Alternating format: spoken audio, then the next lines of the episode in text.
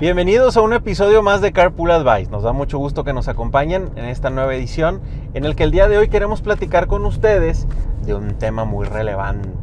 Siempre sale por ahí en las conversaciones o en las dudas en diferentes, eh, con diferentes matrimonios el tema de la deshonestidad.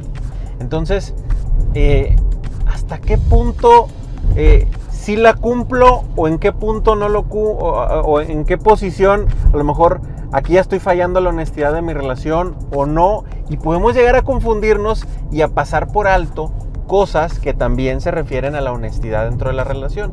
¿Qué le decimos? Y que afectan, porque el tema de la honestidad afecta importantemente a la confianza.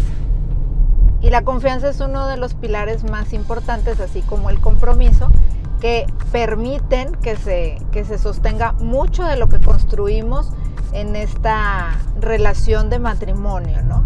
Si nosotros lo vemos como una casa que se va construyendo y no hay buenas columnas, pues definitivamente se nos puede venir abajo el techo y, y aplastar lo que está abajo. Entonces, cuando hablamos de honestidad, esta impacta directamente en la confianza y muchas personas dicen, es que yo estoy muy bien en la honestidad porque yo no engaño, a mi pareja, no le miento, ¿sí? Pero sobre todo que no hay un, eh, no hay una intención de engañar o una intención de mentirle. Pero parte de algo que debe estar en nuestra relación cuando es totalmente honesta son aquellas cosas que algunas parejas se guardan por miedo a herir, por miedo a ser rechazados, em, porque hoy no quiero, no quiero resultar como muy fastidiosa o fastidioso y entonces, eh, y eso nosotros lo platicamos con las parejas como cuando estamos en, en procesos de terapia. Parte de construir esta confianza y esta honestidad completa es que seamos transparentes en nuestras necesidades hacia nuestra pareja. Y entonces a veces las parejas tienden a guardarse por días, meses, años. Y así es cuando llegan con conflictos muy graves de decir, bueno, es que a mí me molestaba mucho que mi esposo eh, o mi esposa llegara, llegara tarde de, eh, de, trabajar, pero no le decía nada.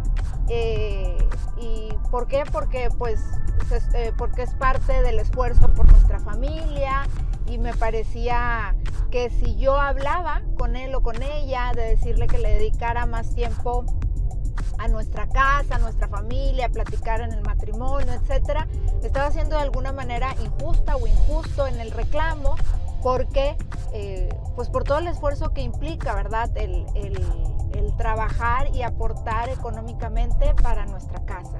Entonces decimos, es que en realidad se, van guardando esas cosas y no las externan, claro, aquí hay otro tema que es cómo lo externamos, cómo lo decimos, que, eso es, también tiene su arte y tiene su magia.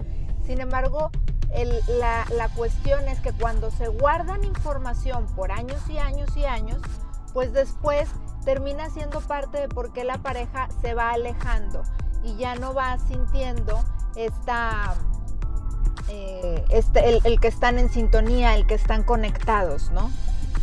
Se van separando. Y así existen muchos, muchos este tipo de cosas. También puede existir el que dice, oye, es que yo no me siento completamente pleno en la intimidad conyugal, etcétera. Entonces ocurren también estos, estos síntomas que dice, nunca digo nada porque yo puedo entender que él esté cansado, que ella esté cansado y se me hace injusto si yo empiezo a reclamar.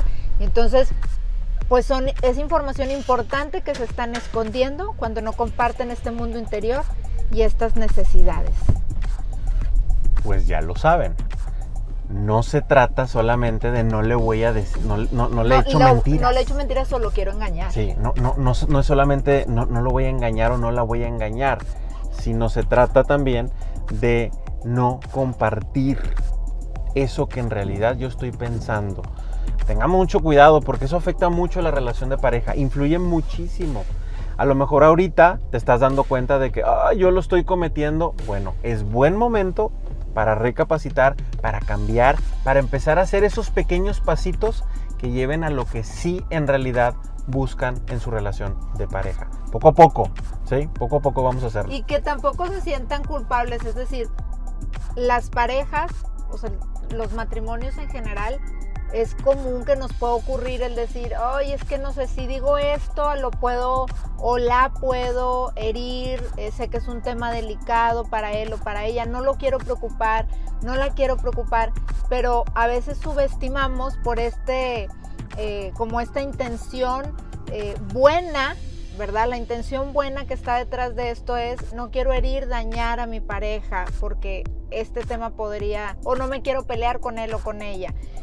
Pero al dejar de compartir esta información tan importante, en realidad a veces vamos afectando más nuestra relación matrimonial de lo que, de lo que creemos y callar esta información por mucho tiempo y no ser capaz de dialogarla, pues definitivamente va en detrimento de nuestra relación. Bueno, pues los dejamos hasta aquí para que reflexionen sobre este tema que nos parece muy interesante que se hable en la relación de pareja. Les recordamos que nos pueden seguir en todas nuestras redes sociales, eh, Facebook, Instagram, Twitter, todas ya las conocen y los invitamos a que se suscriban a nuestro canal de YouTube donde pueden consultar todos los contenidos que hemos producido. Los dejamos para la próxima semana, nos volvemos a conectar en lo que nosotros intentamos encontrar un, un lugar de estacionamiento porque no hay, pero esperamos ahorita encontrarlo. Nos dio mucho gusto saludarlos, que pasen muy buen viernes o el día que nos estén viendo. Nos escuchamos la próxima semana. Hasta luego.